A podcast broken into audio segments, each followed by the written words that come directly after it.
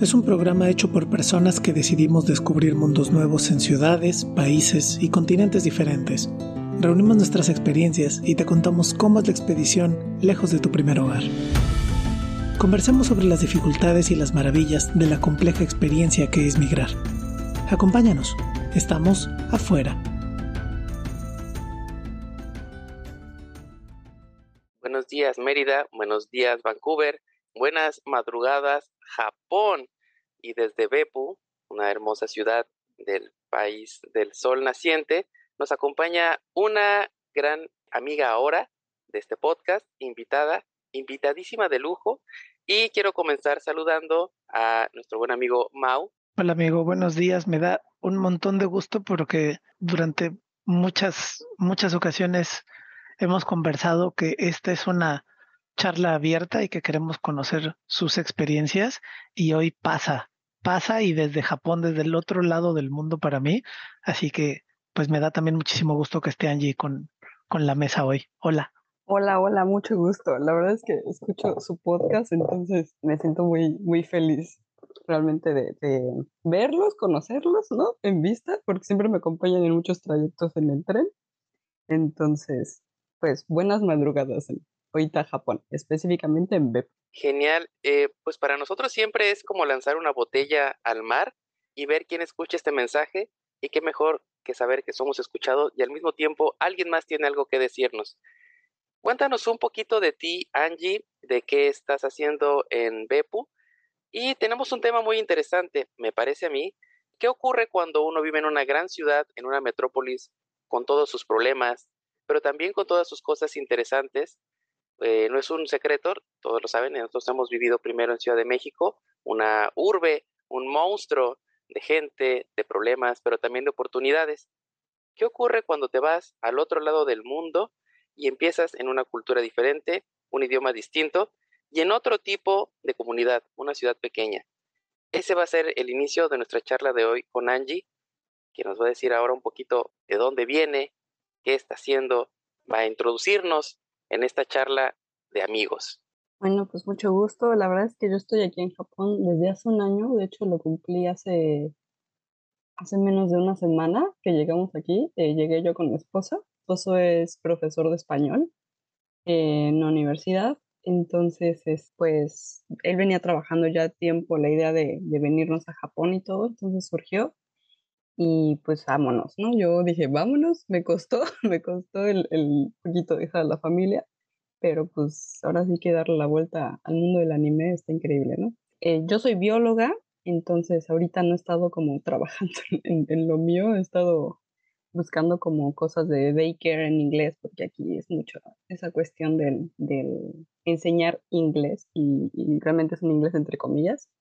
Este, entonces ha sido una cosa muy, muy interesante. Y eh, la verdad es que yo, pues como Ciudad de México, me gusta mucho el caos y vivo en una ciudad muy chiquita. Realmente en estándares mexicanos es chiquita. Es en Beppu, que es en la, isla, en la segunda isla más grande de Japón, en Kyushu. Entonces está Tokio un poquito arriba, yo después al sur está Fukuoka y más tres horas después está este pequeño pueblo.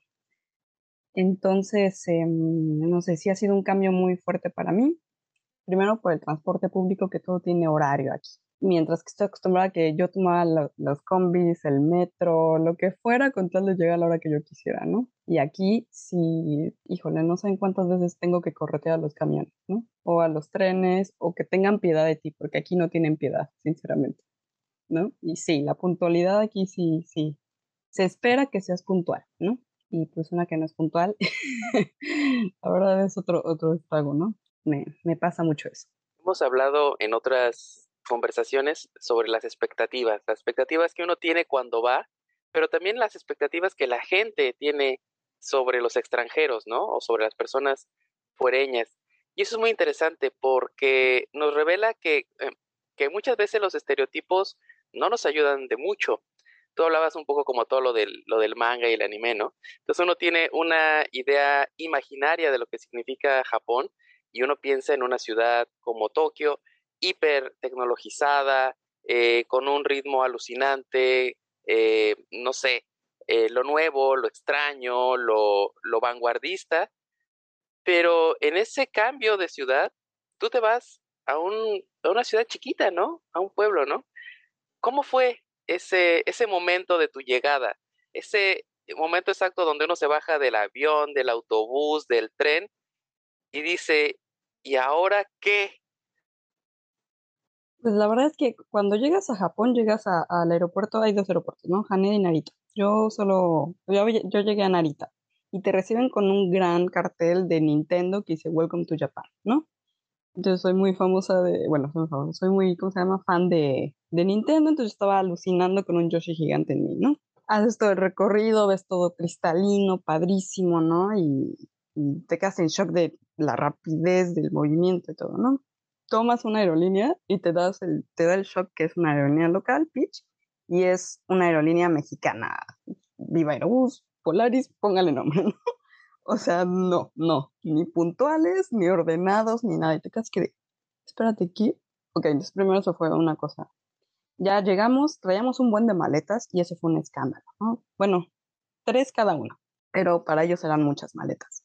Entonces fue como ir a paquetería y decir, vamos de, tal a tal lugar, súper rápidos estas personas, ¿no? Llegamos aquí a la ciudad y cuando estás em, haciendo todo este cambio para llegar aquí a Beppu, te encuentras con el monstruoso Tokio y dices, wow, esto es lo que yo quería y todo. Llegas a Beppu y dices, ah, es muy chiquito. Los carros son chiquitos, todo es chiquito, no hay, aquí hay una, una tienda muy famosa que se llama Don Quijote y es como todas estas cosas de tecnología, todo lo que, vamos a decirlo, es como una tienda de donde puedes encontrar todo. Y aquí no hay, ¿no? Entonces, pues, híjole, ¿no? Em, no hay cine, ¿no? Híjole. Y otra cosa, em, la vida nocturna, híjole, solo hay dos antros en toda la ciudad. Entonces de repente empiezas a ver que todo es más chiquito. Pero es una ciudad, bueno, más o menos internacional, ¿no? Porque la universidad es internacional, entonces encuentras de todo. Entonces hay, hay restaurantes de diferentes, o sea, hay coreanos, hay mm, de Bangladesh, de, de Thai, hindús, nepalíes, ¿no? Entonces, toda esta variedad que yo no conocía, se me introduce y digo, ah, ok, ok, está interesante, ¿no? Y también vas conociendo otras personas, ¿no? Pero sigue siendo muy chiquito.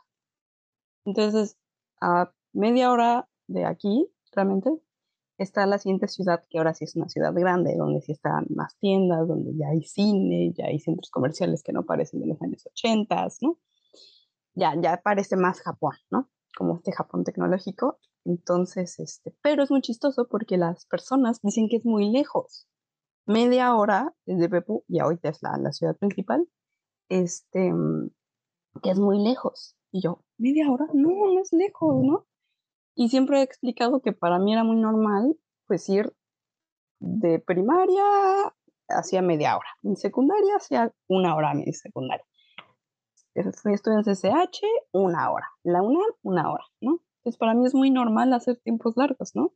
Y aquí dicen, no, no, no, es que es muy lejos, no, no, no, es que es muy caro, ¿no? Y yo como de, mm, pero, pero necesito ese ruido, necesito ese caos, necesito, bueno, caos entre comillas, porque hasta en el caos son ordenados los japoneses. Entonces sí, sí ha sido un cambio de, de, híjole, esto es lo que hay, y que la gente no se queja de eso, y si te quejas, pareciera que no lo disfrutas, que no estás agradecido, que, que es como de, bueno, pero, pero estás aquí en Japón. Y es como de, sí, sí, tienes toda la razón, ¿no? Pero, pues, a uno le gusta estar chisme, ¿no? Entonces uno quiere saber lo que piensa la gente y no. De, no, pero, pero pues tenemos Tokiwa, que es una, un súper aquí donde van muchos viejitos. Tú, pero yo quiero este supermercado que me, que me ofrece muchas cosas, ¿no? o extraño a mi señora de que me vende los jugos a la salida del mercado porque ya fui, pero también compré otra cosita y me puse a platicar y ya estuvimos un rato y que si los tamales y ya me eché un desayuno súper rico, barato y además platiqué con un amigo, ¿no?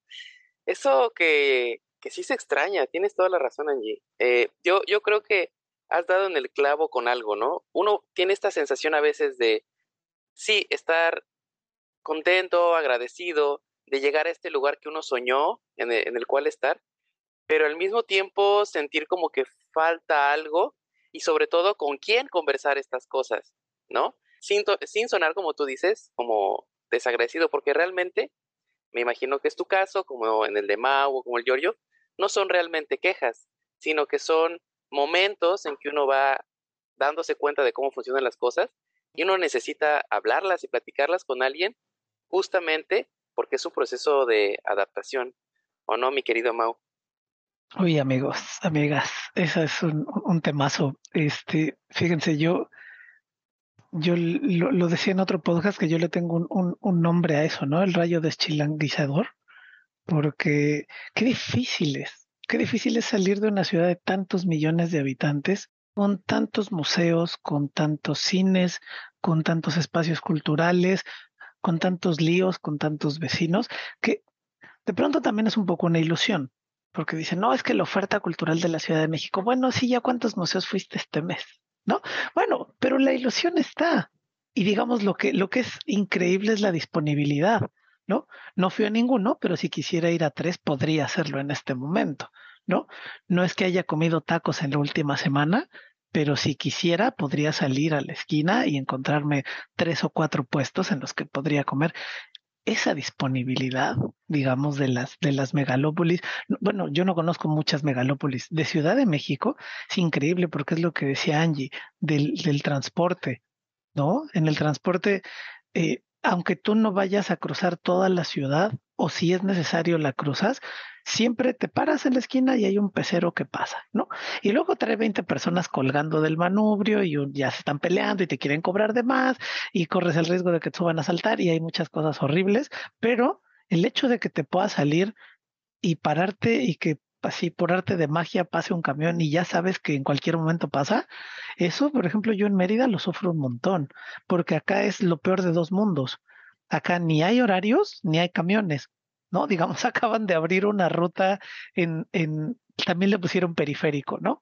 A un circuito que rodea la ciudad y que, y que hace pues una dona, ¿no? Para rodear la parte, digamos, integral de, de la ciudad de Mérida. Y acaban de poner, acabamos de llegar como a 1970, ¿no? Acaban de poner un circuito de autobuses que cruza todo el periférico, ¿no? Así, ¡pum! mind blowing, por fin pasó. Pero es tan random tú puedes estar 30, 35 minutos abajo del rayo del sol esperando a que pase el camión que le da la vuelta al periférico y pasa y cinco minutos después pasa el segundo. Y entonces el tercero va a pasar en 15 minutos, en 30 o en una hora, quién sabe, ¿no? Quién sabe. Entonces es, es bien difícil pasar de una megalópolis que tiene todo a disposición, todo el tiempo, en todo momento, a, fíjate, yo acabo de ir a chismosear. A mí me, dio gusto, porque era lo que yo estaba buscando, pasar de una ciudad con los 12 millones que duermen en Ciudad de México a una que tiene una décima parte, que es Mérida, que tiene un millón y medio. Una décima parte. Y yo con eso ya me sentía que estaba en un espacio de poca gente, que estaba como con más amplitud. Cuando le dicen aquí tráfico al tráfico, a mí me, me sana el alma porque son tráficos de cuatro o cinco minutos. Aquí en lo que hacía mi trabajo llego a la playa, ¿no? Entonces, e, eso de las distancias, ¿no? Eh, pero ahorita me fui a chismosear cuánta población tiene Bepu y me di cuenta que tiene una décima parte de donde vivo yo, ¿no? Entonces tiene 120 mil habitantes y dos antros, dijo, dijo Angie, que seguro uno será un antro y otro será un barcito y sin cines, ¿no? Y entonces eh, yo tengo varios municipios cerca que tienen más o menos esas características, ¿no? Que tienen 100 mil habitantes, luego por ahí uno de 50, uno de 80. Son lugares que se ven preciosos, preciosos, pero no sé si para vivir, ¿no? O sea, si pudiera yo vivir en Mérida y luego irme el fin de semana a, a este municipio, ¿no? A cualquiera que esté en los alrededores, pero para trabajar como le hacemos, ¿no? para una panadería, si en Mérida es difícil encontrar una panadería que venda cierto surtido de panes distintos, digamos tú, Ciudad de México sales y está La Esperanza y está su contrincante y está, no, así hay, seis panaderías en el mercado, ¿no? Eh, y acá en Mérida encontrar una panadería, digamos, grande es muy complicado, ¿no? Es muy complicado y está un poco lejos. Si te tienes que mover en coche si se te antojó un pancito, ¿no? te antojó un pancito, tienes que agarrar el coche, e ir a buscar tu pancito, o tienes que ir a buscar hasta el globo, ¿no? A ver si hay algo ahí como que se te medio antoje. Yo no, no, no, puedo imaginar cómo es eso en, una comunidad de, de 120 mil personas y sobre todo porque yo tuve la ventaja, como les había dicho, de que mi cambio fuera gradual. Yo me paso de Ciudad de México a Cuernavaca y ahí es donde sufro todo lo que tenía que sufrir. Todo lo que tenía que sufrir, el cambio de ritmo, el cambio de precios, el cambio de población, yo lo sufrí, pero luego me fui, ¿no? Luego me fui y al siguiente lugar al que llegué ya lo entiendo más, mi, mi, visión cultural es más amplia y ya no lo sufro. ¿no? Aunque entiendo, aunque entiendo las diferencias, ya me es más fácil entender las diferencias, ¿no? Y, y, acoplarme a ellas. Pero de pronto, Angie de Ciudad de México a Bepo, pras, ¿no? Escucho como, como la colisión ahí, este, de, de, de, las estructuras de pensamiento afectivas, este, todo, ¿no? Entonces hasta acá escucho así el crash.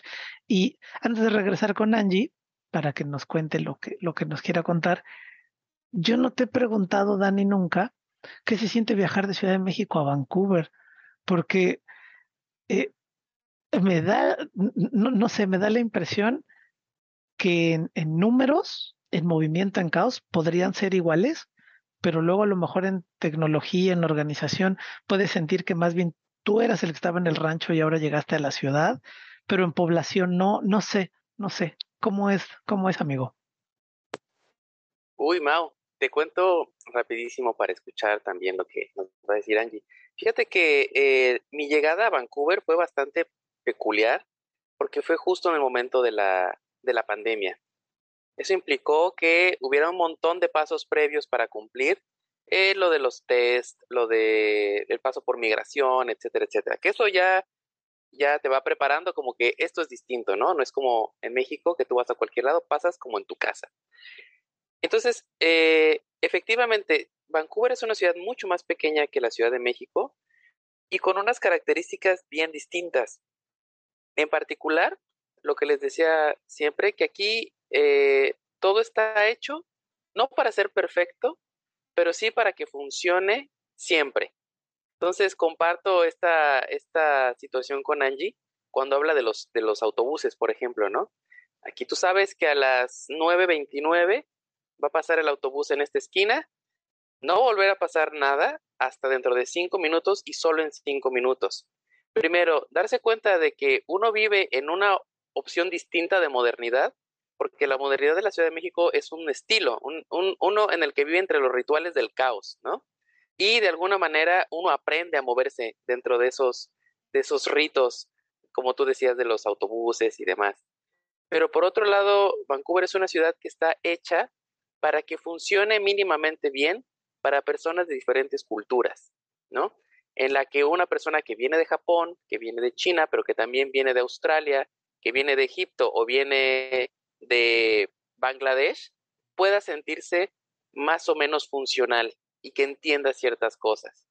Entonces, el concepto de ciudad es diferente. No sé si, si estoy siendo claro. Acá, incluso eh, siendo una ciudad más pequeña, con un montón de restricciones, por ejemplo, en las construcciones, eh, lo que nosotros siempre aspiramos, ¿no? Una, un tipo de arquitectura que no choque con la naturaleza, que no choque con el bosque y demás. Aquí lo tienen súper claro, ¿no? Puedes tener un edificio de 40 pisos y cinco minutos después tienes un lago precioso intacto, ¿no? Entonces, es otro tipo de, de cómo concebir la vida urbana, que en teoría es mejor, pero cuando bajamos al, al, a cómo se maneja el día a día, te puedo decir que establecer cierto tipo de relaciones amistosas no es tan fácil, ¿no? La ciudad está hecha para que cada quien sea autosuficiente de manera individual, pero no para establecer un tipo de contacto común. Quieras que no, estar en el metro a las 8 de la mañana en Pantitlán te obliga a una cierta relación de cercanía y corporalidad con la gente que te transforma tu manera de moverte en la ciudad y en el mundo. Aquí, en un vagón hay tres personas y la gente suda porque se pone nerviosa, ¿no? O sea, ¿qué estás haciendo? Invadiendo mi espacio. Y la gente no sabe qué hacer, no sabe cómo reaccionar. Entonces, eso también es algo que me ha llamado muchísimo la atención. No es que sea una ciudad particularmente pequeña, Vancouver sería la segunda ciudad más grande de Canadá después de, de Toronto, pero la gente que viene de Toronto sí dice, es que Vancouver es un pueblo, ¿no? A comparación de Toronto. Y la gente que viene, no sé, de ciudades del interior, de Edmonton, dice, es que Vancouver es una ciudad grandísima y caótica. Claro, en Edmonton hay tres personas, ¿no? Y es casi un pueblo. Un poco me imagino como lo, que, lo que dice Angie, ¿no? Estás a, a, pocas horas y ya es otro, ¿cómo decirlo? Otra escala de las cosas. Entonces, eso, una cosa muy bonita que siempre me ha parecido hermosa de Ciudad de México es que Ciudad de México dentro de esta misma son varias ciudades. Puedes encontrar un lugar que pareciera que estás en un en una ciudad de, Estados Unidos, puedes estar, estás en Dallas, ¿no? Lo cual no me parece particularmente bueno. Pero también puedes encontrar bolsas o, o conjuntos de comunidades que prácticamente es un pueblo dentro de la ciudad, ¿no? Con todas las relaciones que se establecen ahí, con eh, la alimentación, con el conocimiento, etcétera, etcétera. Entonces, la Ciudad de México tiene esas posibilidades, no solo de atravesarla en todos sus espacios, sino que cada uno de esos espacios tiene una identidad propia, muy particular. Y yo creo que eso es justo lo que no pasa con una ciudad como, como Vancouver. Claro, Vancouver es una ciudad muy nueva, ¿no? A comparación de la Ciudad de México, eh, en historia y etcétera, etcétera, con un pasado colonial, demás, bastante jodido. Pero claro, estas situaciones nos han hecho enfrentarnos a la modernidad de una manera diferente. Y eso, eso, eso yo creo que es el principal cambio que yo veo. Es una ciudad que con lo que tiene ha intentado adaptarse a una idea de cosmopolitismo distinta de la que tenemos en Ciudad de México. Que yo creo que ese brinco también lo, has de haber visto tú, Angie, en, en Tokio, ¿no? Con sus historias particulares, con sus historias nacionales particulares, cómo nos adaptamos al presente, ¿no? Sí, la verdad es que en, en mi caso, bueno, no, no decir que en mi caso, es que aquí en Japón ah, pasan dos cosas, ¿no? O sea, sí, vivo en un pueblo, pero también va a haber ciertas cosas uniformes respecto a todo Japón. Entonces, los horarios sí van a estar como muy claros, eh, hay que en las paradas, en una forma muy extraña están ordenados, o sea, desde aprender a leer, ¿no?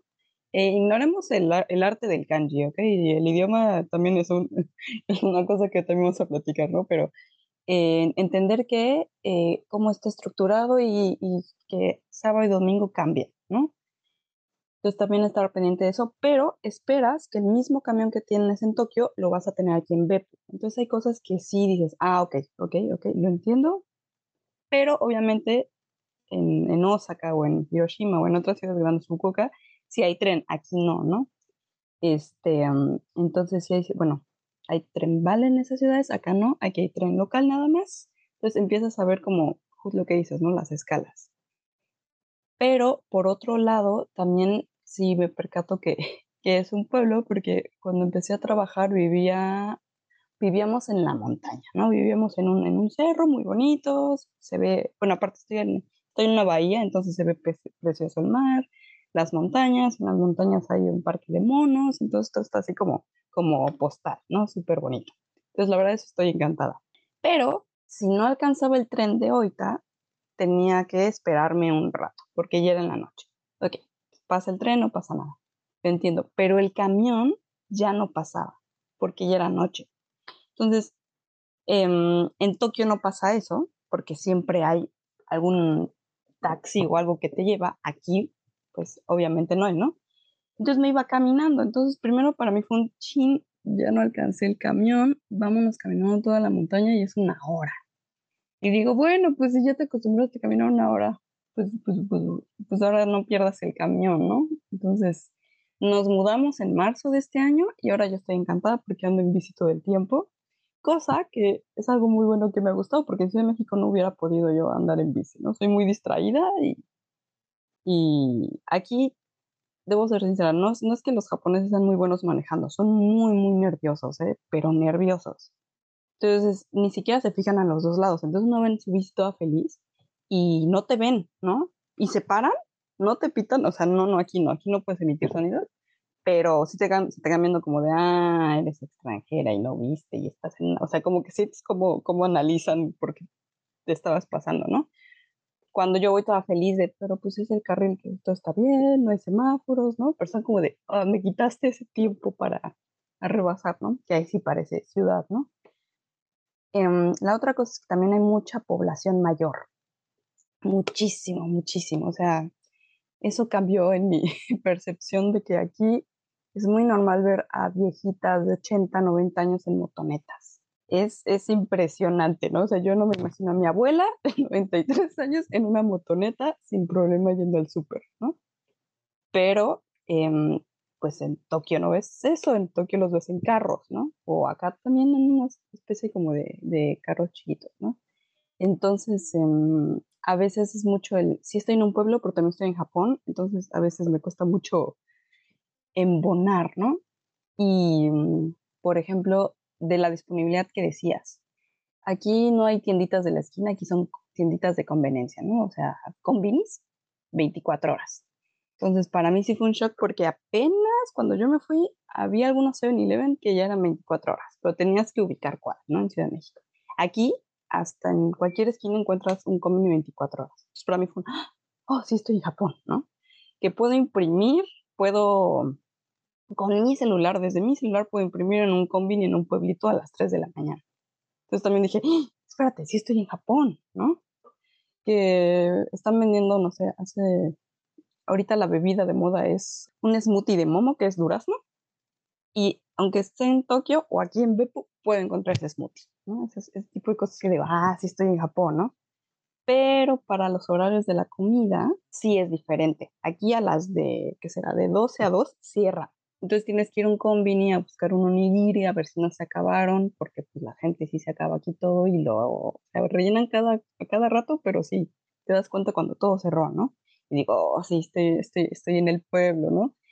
Entonces son cosas que, que sí debo estar como atenta. Como que otra cosa, decía de la funcionalidad. Para las bicicletas, Aquí hay muchísimas, muchísimas bicicletas, pero hay ciertas reglas como uno que debe respetar los lugares donde dejar las bicicletas, ¿no? Y pues como eres foráneo tú quieres adaptarte a la cultura, de la dejas donde está, ¿no? Pero em, hay veces donde no, ves a un japonés dejarla donde no tiene que ponerla, donde la deja ahí, tú dices, ¿qué? ¿Un japonés no siguiendo la regla? No, no, no, espérate, no. y, y, te enojas porque dices, híjole, pero, pero si yo me estoy esforzando en, en parquear, vamos a decirle, en parquearla correctamente en el espacio, en el, en, el, en el huequito para que no me vean feo, ¿y porque tú, adolescente, no me interesa, no? O señora o lo que sea, ¿no? Entonces, este, a veces sí, no sé si es el cambio de ciudad a, pueblo o si es el mismo cambio de adaptación de entre países, o a veces los dos o a veces de todo, ¿no? Entonces, em, sí, la disponibilidad de museos, aquí solo está el Museo del Perfume, y de hecho quiero ir, o sea, no, no, no, no, no, no, no, no hay otra cosa aquí en, en, cuestión de museos, ¿no? Pero, y aparte el chiste es conseguir a alguien, porque todo el mundo dice, pues, ¿para qué vas? Y yo, pues, porque no hay otra cosa, ¿no? Este, o por ejemplo, aquí apenas llegó Jurassic Park, ¿no? Entonces le dije a mi esposo, le dije, oye, hay que verla, hay que ir a verla, pero hay que buscar el subtítulo en, en, en inglés, ¿no? Este, entonces hay que ir ahorita, ¿no? Entonces estoy checando horarios a ver cuándo y cuándo vamos, ¿no? porque, pues si no, a veces me puedo quedar aquí en la casa y solo ver TikTok todo el día porque no, no, no sé qué otra cosa hacer. O los eventos culturales en la siguiente ciudad de Noita son un poco caros, ¿no? O sea, sí, viendo algunas cosas que si quieres aprender a hacer, pues si los kanjis más básicos y cursitos, sí, sí, sí, sí, es bastante caro Japón en muchas cosas. Yo, yo a veces siento que aquí en Vancouver, nosotros como foráneos, como extranjeros, nos esforzamos por fit in, ¿no? Como hacer todo lo que tiene que hacerse, que tiene que cumplir un extranjero para que no salga de su idea de normalidad, etcétera, etcétera, ¿no? Eh, pero luego estos mismos canadienses no las cumplen, ¿no? ¿Qué dices? Hay como que hay dos barajas, o por qué unos sí y otros no. Entonces, no sé, a lo mejor brinqué porque a veces me, pasa, ¿no? Eh, ¿Qué dices? Oye, una cosa muy, muy tonta, ¿no? Nos dices, estás en la playa y te dicen, no hagas ruido, ¿no? estás con tus amigos hablando, no siquiera traes música, y aquí a las 11, yo vivo a 5 minutos de la playa, te dicen, pasa la policía y te dice, vámonos porque no hay que hacer escándalo, ¿no? Pero luego ves un grupo de 20 güeros, muchachitos de 16 años, en la plena party y con música, y ellos no les dices nada, ¿no? Es así como, ok, o sea, eso funciona, la regla funciona para mí, que soy extranjero, pero no funciona para los güeros locales, ¿no? Y eso sin querer sonar, este, tirando odio, ¿no? Pero luego te empiezas a dar cuenta que hay un poquito de esas cosas que uno no se imaginaría que ocurrieran. Eso parece algo muy rápido. Pero lo otro tiene que ver con lo de los cambios de actividades, ¿no? Por ejemplo, tú decías, en, en, en, en hay un museo al que quiero ir, ¿no? Y es como, a lo mejor está abierto toda la temporada del año, pero eh, no tiene demasiados visitantes, etcétera, etcétera. Pero, por ejemplo, aquí en Vancouver, las actividades, ir a un museo, ir a un trekking, ir a, ir a un velero, ir a, no sé, ir a escalar una montaña, está muy marcada por las estaciones del año. Es decir, el tipo de actividades que tú puedes hacer sí tiene una diferencia en cuanto, en primer lugar, al clima, ¿no? Obviamente, si a ti te gusta hacer escalada, hacerlo mientras está nevando es imposible. Pero por otro lado, si a ti te gusta este, andar en esquí, bueno, aprovechas el invierno y demás, ¿no? Entonces, aunque Vancouver no es una ciudad particularmente amplia en su oferta cultural, sí trata como de tener distribuidas las actividades posibles a lo largo del año. Como les decía, cuando estamos en verano, como ahora, que es un verano precioso que se acabará en un par de semanas, eh, toda la gente está eh, en la playa, jugando voleibol, eh, yendo a los lagos, a acampar, etcétera, etcétera.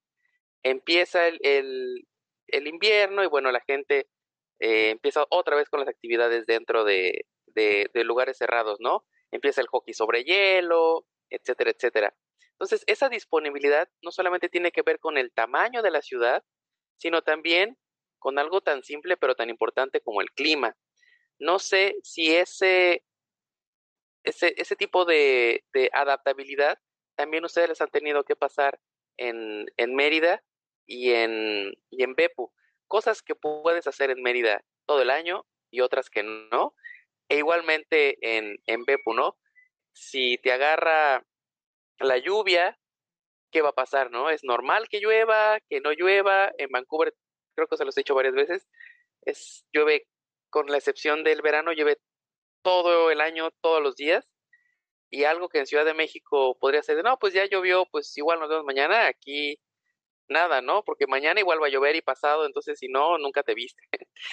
Es algo muy simple, pero tiene que ver también con eso, con la disponibilidad de actividades, ¿no? No sé, no sé cómo ocurra en, en, en Mérida, Mau. Evidentemente el calor en la canícula te hace no querer salir ni a la esquina, pero bueno, tendrá algunas, algunas ventajas en, no sé, en, en, en, en el otoño cuando empieza a bajar el, el calor y puedes ir a conocer los alrededores. Cuéntanos un poquito, Mau, y luego Angie también.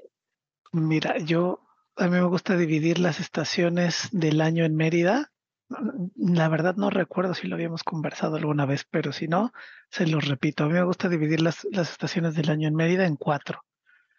La estación donde hay calor con lluvia y luego donde hay calor con huracanes, luego hay calor con frío y luego hay calor con calor, ¿no? Y entonces la primavera solo es calor, calor con más calor, y amaneces a 30 grados y al mediodía estás a 38 con sensación térmica de 45 y te vas a dormir a 30 grados otra vez.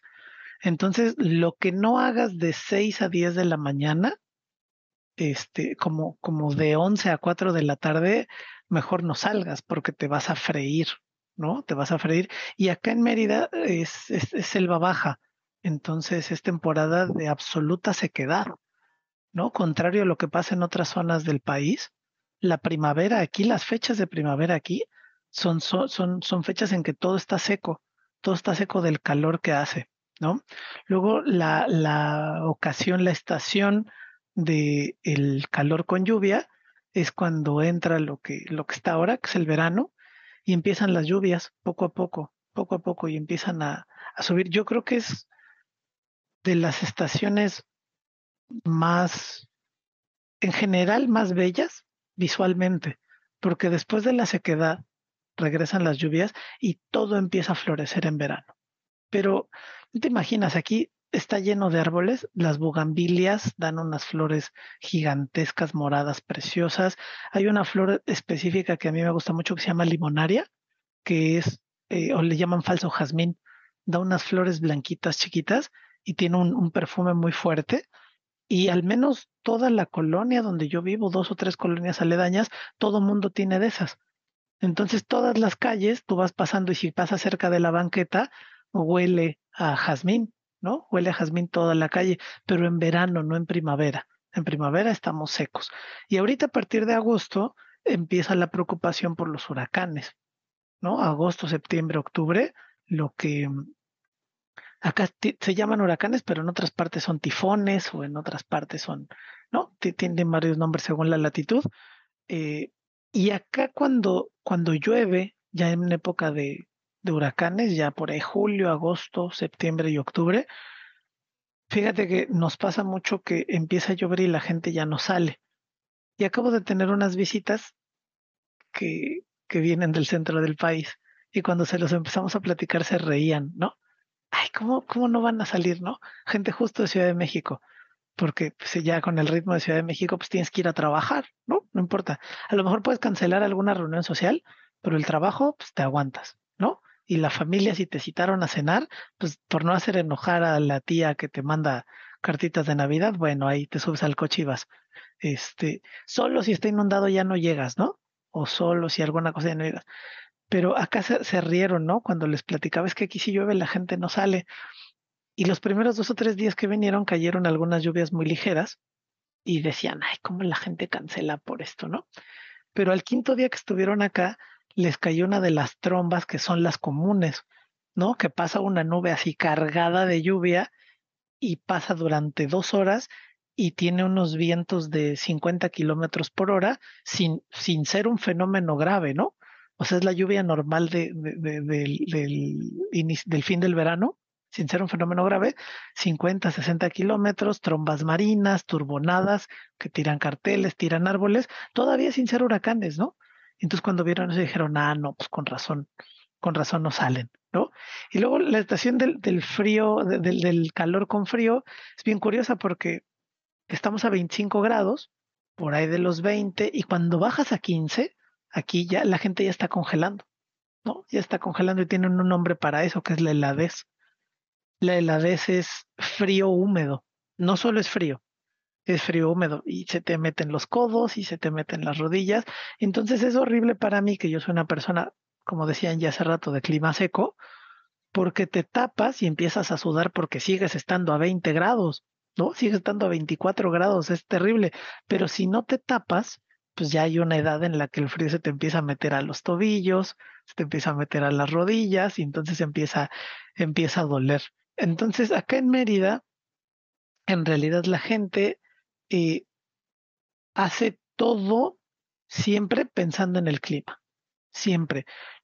No es tanto el cambio de vestimentas, no es tanto el cambio de aditamentos, porque aquí siempre hace calor.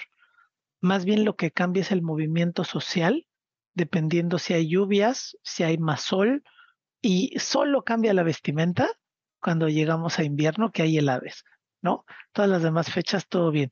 Y, por ejemplo, para ir a cenotes, la gente local no va a cenotes ni en drogas pasando agosto porque el agua ya está congelada, ¿no? Congeladísima.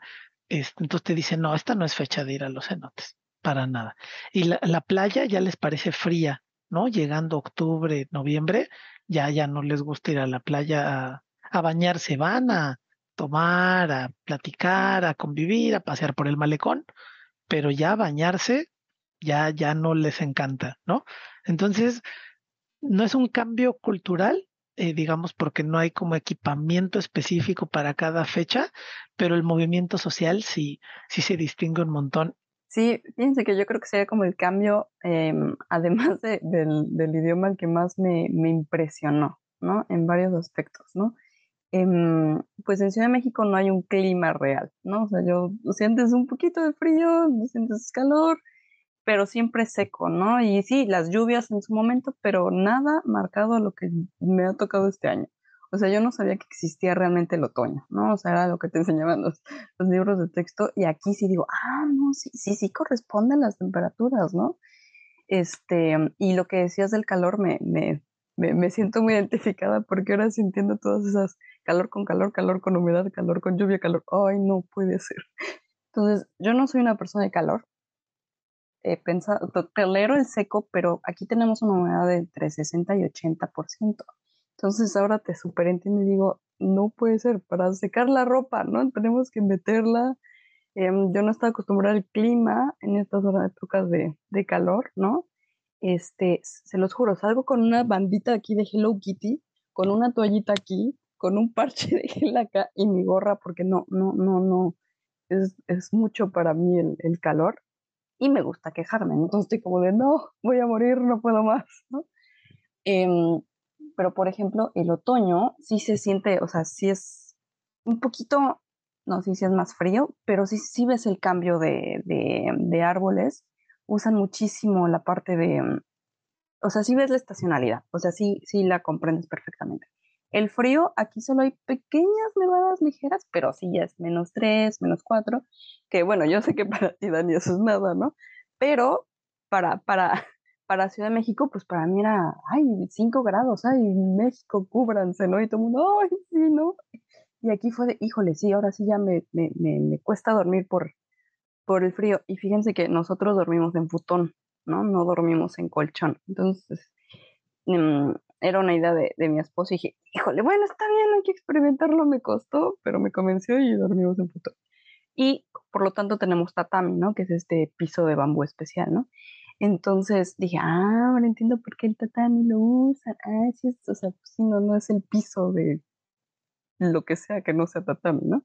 O sea, sí entiendes estas cosas, ¿no?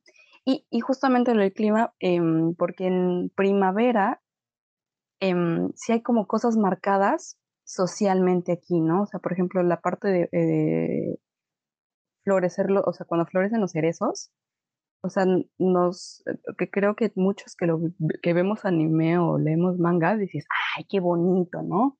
Wow, y lo vemos muy ilusionados, pero sí es, sí es un evento, es un evento impresionante, ¿no? La verdad es que sí es cierto esto de los eh, camellones llenos de, de sakuras, sí.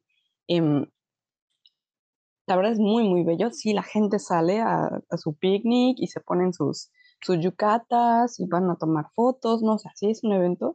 Y hasta mi misma jefa decía, no, es que aquí sí es un cambio de empezar un nuevo ciclo, empezar un nuevo año, renuévate, ¿no? O sea, completamente, ¿no? Yo estaba como de wow, ¿no? Y me decían, pero agárrate porque ese cambio es de frío a calor. Y yo, ay, no, no creo, ¿no? Sí, sí, sí, sí, lo sientes, ¿no? Y la otra es que en esta, en esta cuestión de cómo cambian las cosas, también sacan muchos productos, ¿no? Que es lo que más curiosidad me ha dado. Entonces, ahorita en verano es el momo, que es durazno, ¿no? Delicioso, ¿no? Em, en, me acuerdo mucho en otoño, eh, íbamos caminando y, y, mi esposo decía, es que huele, huele muy diferente. Entonces van cambiando los olores, los sabores, todo, ¿no? Entonces lo que, lo que decías, Mau, fue como de, dije, wow, o sea, realmente sí, sí es muy, muy impresionante. Em, y la verdad yo siempre he sido una persona de jeans y playera y punto, ¿no? Pero aquí, en particularmente la cuestión em, de ropa, las mujeres no les gusta enseñar su figura, ¿no? Entonces siempre se compran tallas el doble de grandes. Y una que es latina, pues que te pones lo que quieras, ¿no? Pero Em, para mí era muy fácil siempre usar jeans y aquí no puedo usar en verano. en invierno tengo que usar doble malla. En, en, otoño tengo que usar un jeans diferente. Entonces dije, ay, no puede ser. Si, si yo era muy básica en mi forma de vestir, ahora tengo que adaptarme. Y ves a las viejitas eh, yendo a diferentes tiendas, ¿no? Y dices, ay, pues ¿por qué no? Pero pues las sigues porque saben dónde están como ciertas prendas por verano entonces yo a veces solo estoy como de, ah, este pañuelo que yo pensaba que solo era porque estaba bonito, porque girasoles, no, es que absorbe más el sudor. Ah, por eso lo venden ahorita, ¿no?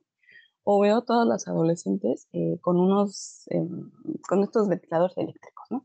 Entonces yo llevo con la idea de que yo quiero mi ventilador eléctrico, ¿no? De mano, chiquito, perfecto, ¿no?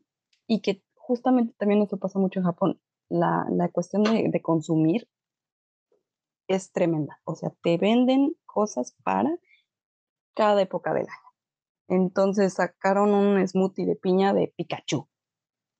Entonces, por supuesto que vas a comprar cualquier cosa que tenga un Pikachu, ¿no? Em, y lo venden en cada esquina, entonces lo consumes, ¿no? Em, y algo que a mí me ha costado, y por eso tengo como muchas cositas, es el sudor. Es increíble que yo decía, pues es que no sudan, yo nunca los veo llegar goteando, yo llego toda roja, respirando, de, lo odio, no puedo más, este, regrésenme mi clima seco, pero las, las, las personas, o sea, las chicas, las señoras, los, los, los salarymen, con su toallita perfectos, intactos, ¿no? Yo dije, ¿cómo le hacen? O sea, que me pasen en secreto, ¿no? Pero no, apenas llegan al tren y es como, ¡ay! y se empiezan a echar aire y están con el, entonces es chistoso como luego las apariencias, ¿no? Yo de, ah, entonces sí, sí, sí, ¿no? Y, y una amiga japonesa sí nos decía, eh, no, es que sí sudamos mucho, solo que pues no, no, no, no lo queremos enseñar. No estamos, ¿no? Y sí es muy normal que veas a las personas con sus toallitas aquí, ¿no? Y sí es cierto lo de que hay una vendida, estas maquinitas que venden refrescos en cada esquina de Japón, la verdad es que sí es cierto. Y sí, necesitas y solo ubicas, ah, vámonos a comprar una vida porque sí es. Y aparte, ahí es la bebida de verano, la bebida de otoño, la bebida de... Entonces sí, sí es una cosa muy, para mí sí fue un shock tener que cambiar mi ropa de verano a mi ropa, guardar mi ropa de invierno, dejar esta de, la de otoño. Sí fue como, ¿qué? No, no, no, para mí solo eran tres prendas y punto, ¿no? Y ahora uso pura chancla, los tenis están guardados, ni se me ocurre usar calcetines pesados, ¿no? O sea, no, no existía eso en el mundo, ¿no? Entonces sí es una cosa muy, eh, eh, muy chistosa y todo lo que te venden. Mm, yo no me consideraba compradora tan compulsiva, llegando a Japón me doy cuenta que es una locura. Entonces te venden eh, cosas de ramen medio, cosas de Dragon Ball, cosas de Hello Kitty, cosas de, eh, de Doremon, cosas de Evangelion, cosas de todo, todo ese mundo que experimentamos, ¿no? Entonces, quieres todo, quieres absolutamente todo. Y, y, me acuerdo que eh, hay unas tiendas de, de un dólar, ¿no? Y había una colección de ramen medio y estaba un pechan, una, una toallita de pechan. Y dije, la voy a comprar, la voy a comprar, la voy a comprar, la voy a comprar. Pues no, dije, no, no, no, no, no, Angélica, necesitas llegar al mes, necesitas llegar al mes. No, no, no. Pues se la llevaron. Y no saben cómo me arrepiento haber comprado la toallita de pechan. Y, y sí le digo a mi esposo de, ay, es que te la quería comprar. Y él se quedó, me dice, pero te compraste lo de Hello Kitty. Y yo, bueno, bueno, o sea, es que va a regresar, ¿no? Entonces sí, es, es, es chistoso que hasta, por ejemplo, Hello Kitty la adaptan para verano, ¿no? O sea, aquí sí es un Snoopy lo adaptan para verano. Anime, caricatura que se te ocurre, Tom y Jerry lo adaptan para verano, para invierno, para entonces. Sí, sí, me ha impresionado eso muchísimo, ¿no? Saben, la verdad que a veces digo, híjole, ¿cómo me voy a llevar todo esto? Si, si, si me muevo de país, no sé qué voy a hacer, ¿no? Pero también lo necesito. Yo no sabía que estas toallitas de Hello Kitty iban a ser tan perfectas, ¿no? Entonces sí, entre que es mi niñez y entre que es mi adulto interior que quiere todo, la verdad es que sí, es una cosa muy chistosa, ¿no? Oye, es nuestro adulto independiente diciéndonos, compra todo lo que nunca pudiste antes, ¿no? Soy un adulto independiente, con gustos, bien de mentes. ¡Ay! Adulto independiente. Ah, perro. ¡Ay, ay, ay! No sabes, yo estaba pensando, y, también vi la cara de Maud, que yo me hubiera comprado todas y cada una de las cosas que dijiste, aunque no las hubiera necesitado, solo por, así de, por fin puedo tener esto en mis manos. Eh, bueno, pues sí. Fíjate que has dicho dos cosas que, que con las que me puedo relacionar y esta sería como el intento de cierre de esta plática tan sabrosa que tenemos, que nos podemos estar aquí muchísimo tiempo. Una es lo de los cerezos. Fíjate que aquí en, en Vancouver estamos más o menos más o menos a la misma latitud. Entonces, aquí también en Vancouver, la primavera y la temporada de estar afuera y de hacer cosas empieza con el, con el cherry blossom, que también aquí, porque hay mucha gente de Asia en esta ciudad, sobre todo de China, bastantes de, de Japón, pero sobre todo China-Japón. Eh, aquí también es como el inicio y hay una semana donde toda la ciudad, sobre todo la parte donde yo vivo, que es relativamente el centro, entiendo perfectamente lo que me dices porque es una cosa irreal. Se pone hermoso con, con la, con la, con los cerezos que, eso sí, si lo ves en una, en una foto de Instagram dices qué lindo. Si estás ahí, no te lo crees, ¿no? Muy, muy, muy bonito y también marca como el inicio de este periodo de, de, verano. En el, y el pico es el festival de los, em, de los fuegos artificiales aquí, que pasó, ya serían hace tres semanas, que está alrededor del Día de Canadá y demás, ¿no? Es este, también un, un gran evento. Pero también lo que decías de la ropa, eh, yo cuando llegué aquí a Canadá también tenía la idea de, claro, Canadá frío endemoniado, ¿no? Y voy llegando hace un año, justo en el momento de mayor, eh, donde está más fuerte la, la ola de calor, algo que nunca había sentido aquí en 50 años. Entonces yo me voy bajando del avión con un chamarronón y la gente me veía como este tipo está loco. O sea, no, no, no sabes que estamos a unas temperaturas que nos estamos sirviendo y bueno, ya llegué con mi, con mi, casi con mi abrigo puesto al, aeropuerto.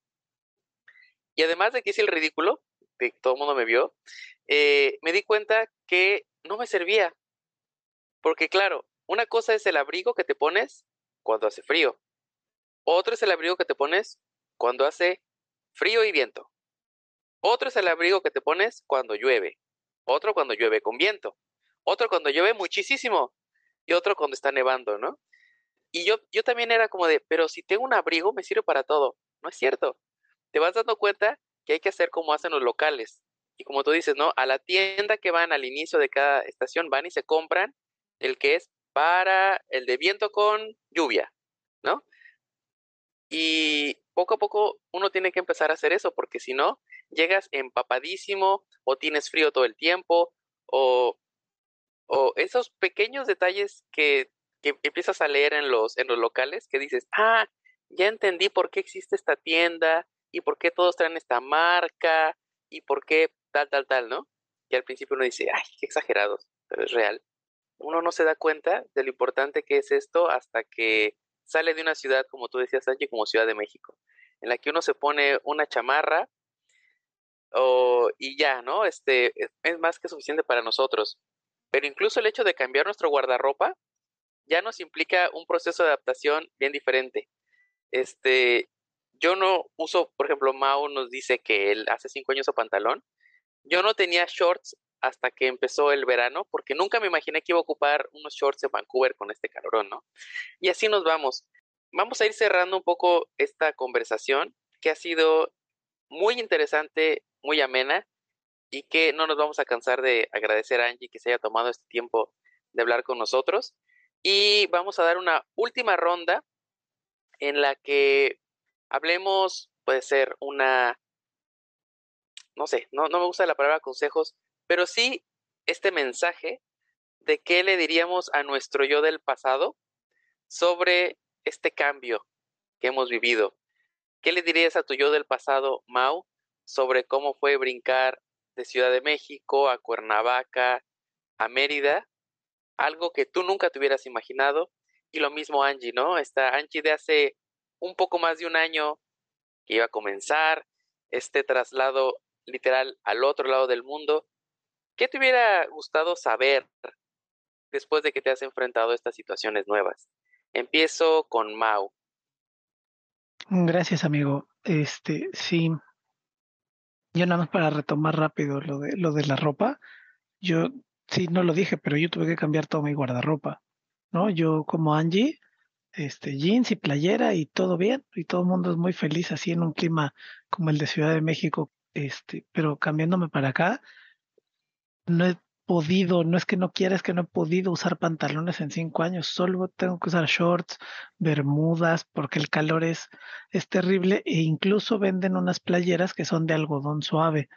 Entonces no son las playeras de algodón normales que se sienten hasta duritas y como acartonaditas, son, le ponen la mitad del algodón para que puedas transpirar, ¿no? Entonces es, es, es una locura. De consejo, fíjate, yo pensando en la gente que se quiera ir a vivir a un lugar con hartísimo calor como Mérida y con hartísima humedad como Vancouver y como Beppu y como Mérida también. Eh, hay una cosa que les va a sonar raro, pero no importa, no importa, eso venimos a ser raros acá. Aquí en Mérida se acostumbra a poner ventiladores de techo. ¿no? En, el, techo tienen sus ventiladores o sus abanicos y están girando todo el día para refrescar un poco, que circule el aire y que te refresque un poquito. Pero yo no entiendo por qué todavía no me cae el 20 de por qué. La cultura, lo que yo he podido ver de cultura de, de, de cómo construyen los baños, lo odio, lo odio con todo mi corazón. Hacen unas cajitas como de 90 centímetros por un metro, donde tienen el inodoro y el lavabo, ¿no? O a veces es un poquito más grande, como de metro y medio por metro y medio, donde le, pon, le agregan la ducha. Y entonces no importa si vas a una casa de una persona con mucho dinero o a una casa de alguien que no tiene lana, un restaurante de lujo o un restaurante en algún municipio al que hayas ido a pasear, los baños todos son iguales, o sea, arquitectónicamente, abstractamente, ¿no? Es una cajita muy pequeña, sin ventilación, ¿no? Y entonces en un clima como este, yo no, no entiendo por qué. Entonces, para la gente que se vaya a querer mudar a, a un sitio con, estos climas, yo les voy a dar una recomendación que me dio la persona que, que me ayudaba con la remodelación de, de donde estoy viviendo y que cuando me la dijo me sonó bien raro, ¿no? Me dijo, pon un ventilador en el baño. Y dije, ¿qué? Sí, sí, pon un ventilador en el baño. Y yo primero pensé, este güey nomás me quiere sacar dinero. Pero luego, luego hice como dice Dani, hazle caso al local. Y como dice Angie, si te están diciendo ponlo, tú ponlo. Entonces mi recomendación es pongan un ventilador en el baño van a ser las personas que menos van a sufrir en su comunidad de esos calores, sobre todo si tienen la terrible costumbre, yo, yo no la tengo, me la estoy quitando, sí la tengo, pero me la estoy quitando, de meterse al baño con el teléfono. Este, en este clima no se puede, ¿no? Porque empiezas a sudar. O sea, yo he sudado bañándome, me estoy bañando y estoy sudando al mismo tiempo, ¿no? Del calor que hace. Pongan un ventilador en el baño. Esto quiero decir, quiere decir, digamos, es, es el ejemplo concreto, pero quiere decir si hagan adaptaciones de lo que necesita su cuerpo al clima, no, no, no le tengan temor a algunas cosas que en su casa podrían hacer, ¿no? Y háganle caso a la gente local. Si te dicen abre las ventanas a una hora y ciérralas a otra, hazlo. Si te dicen en el techo pon impermeabilizante esto, ponle teja, si puedes, hazlo, ¿no? Ellos, ellos, ellos saben.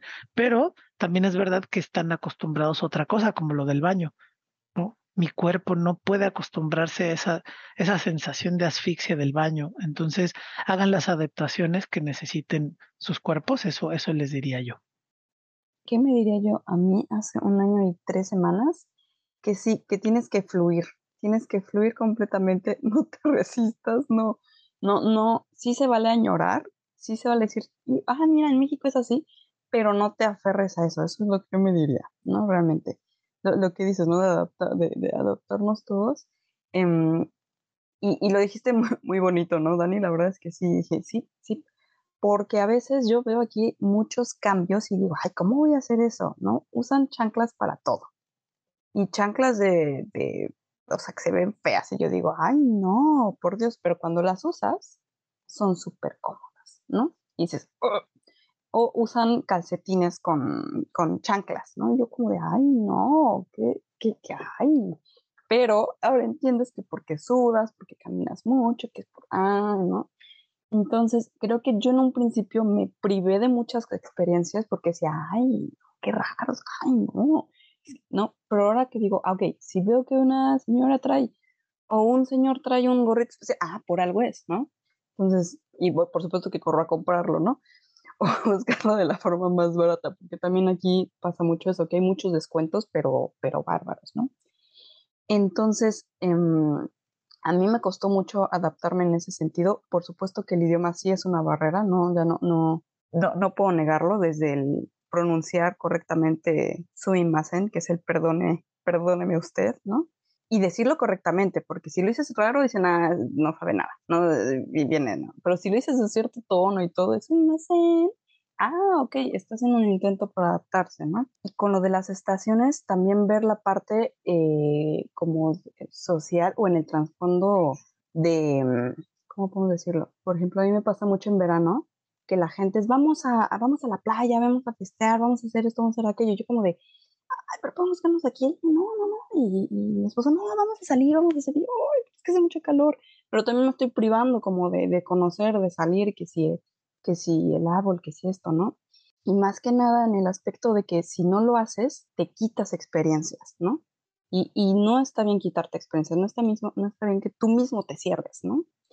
Entonces yo no era de chanclas, ahora tengo tres pares, ¿no? Siempre he estado, algo muy divertido es que siempre he estado descalza desde que vivía con mis papás. Y aquí, pues por supuesto que no usamos zapatos para la casa, entonces estoy muy feliz todo el tiempo en calcetines o descalza, ¿no? Pues hay cosas que también se van a moldar a lo que tú como individuo eres, ¿no? Y la otra es que si empiezas a ver como cosas, no sé, difíciles, pesadas, porque sí, sí hay cosas difíciles aquí, ¿no? Si hay un cierto, lo que tiene que hacer la mujer, ¿no? Si hay una cosa muy particular en Japón, la realidad es esa, pero nunca había, nunca me había sentido tan segura en un país, ¿no? Sinceramente, es increíble caminar a las 3 de la mañana, medio happy, toda feliz, a tu casa sin que algo te pase, ¿no? Pero sin olvidar tu toallita, tu gorrito o tu suéter y todo, ¿no? Entonces, lo que decían de los gadgets, em, por ejemplo, aquí yo decía, ay, suéter es su contrarrayo, sube, ay, no, no, no, ¿qué, qué, qué cosa es eso? ¿no? A mí me quieren vender por vender. no, yo está como, ¡ah!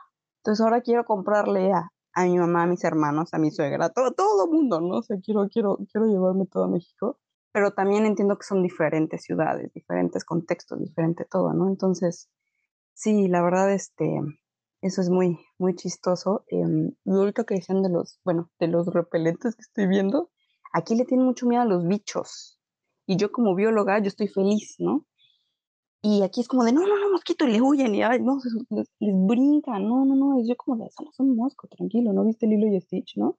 Este, entonces, no sé, sí como que hay que, siento que em, fluye, pero no en una obligación, sino una experiencia de, eh, de abanico, ¿no? O sea, está bien, está bien que tengas como tus principios, pero, pero no, no, no, no te los tomes tan pesado, ¿no? A mí me pasó un momento que me sentí muy paranoica porque sí les das mucha curiosidad como, como, como turista, ¿no? Entonces veo que se te, o a mí se me quedan viendo luego mucho y yo, es que soy yo, es que estoy mal, yo no me sentí bien, yo no entré bien al metro, ¿no?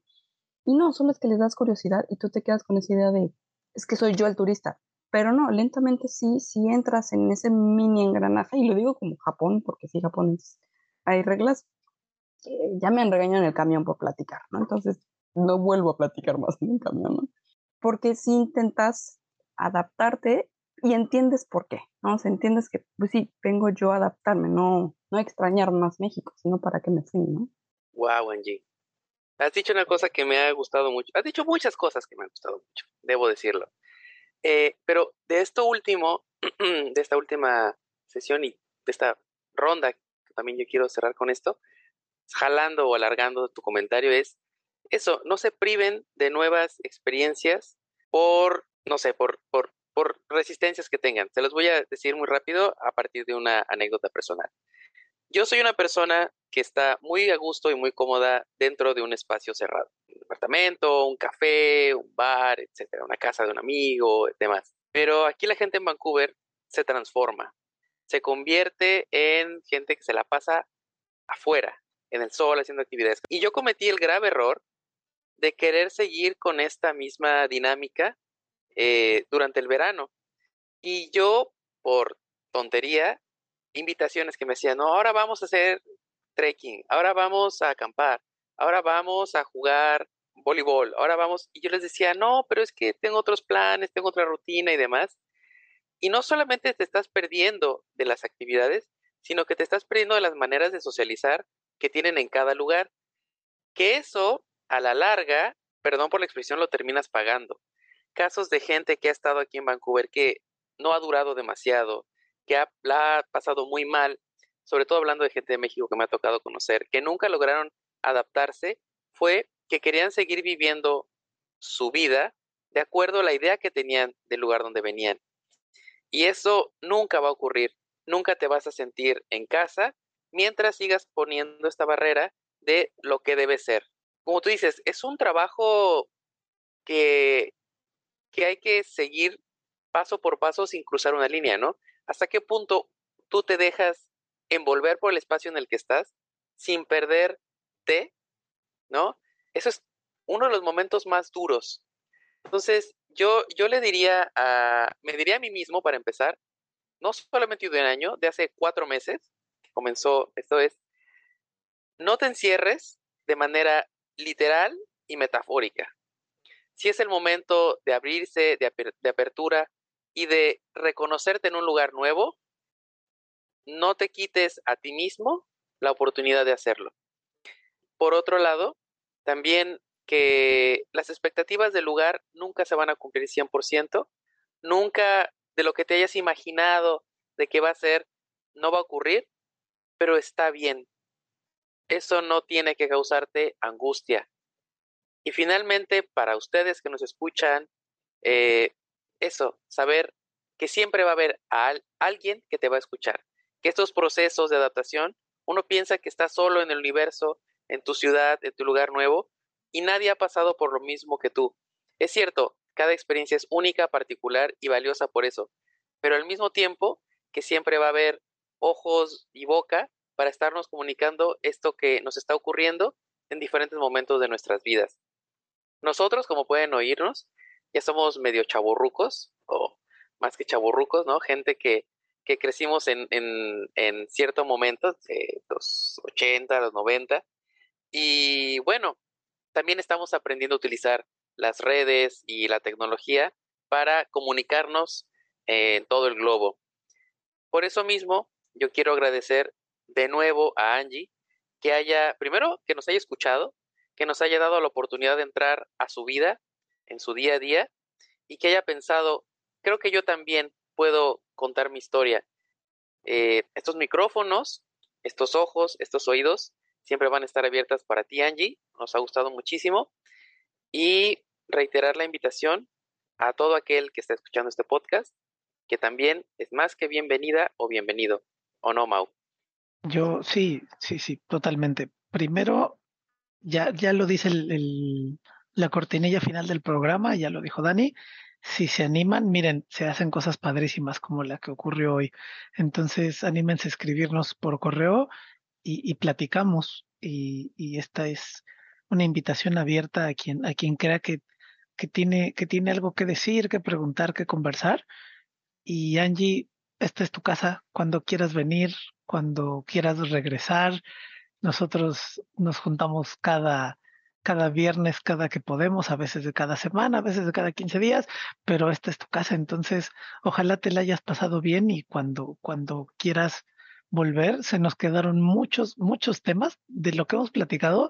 Has puesto en la mesa fácil como para cinco programas. Entonces, así, ¿no? Como para estirar, estirar el hilo ahí. Entonces, de nuevo, muchas gracias. Muchas gracias por venir. Ojalá, ojalá que haya sido agradable también para ti.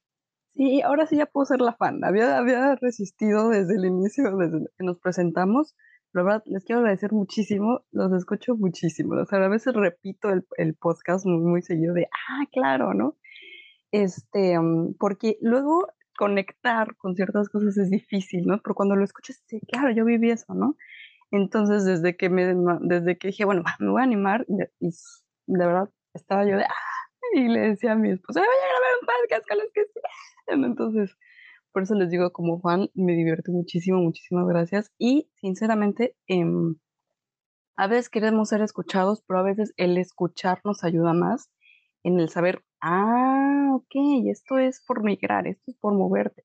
No soy yo, es la, el momento, ¿no? Entonces, muchísimas gracias a, a todos, la verdad, me divertí mucho. De nuevo, muchas gracias a ti. Este,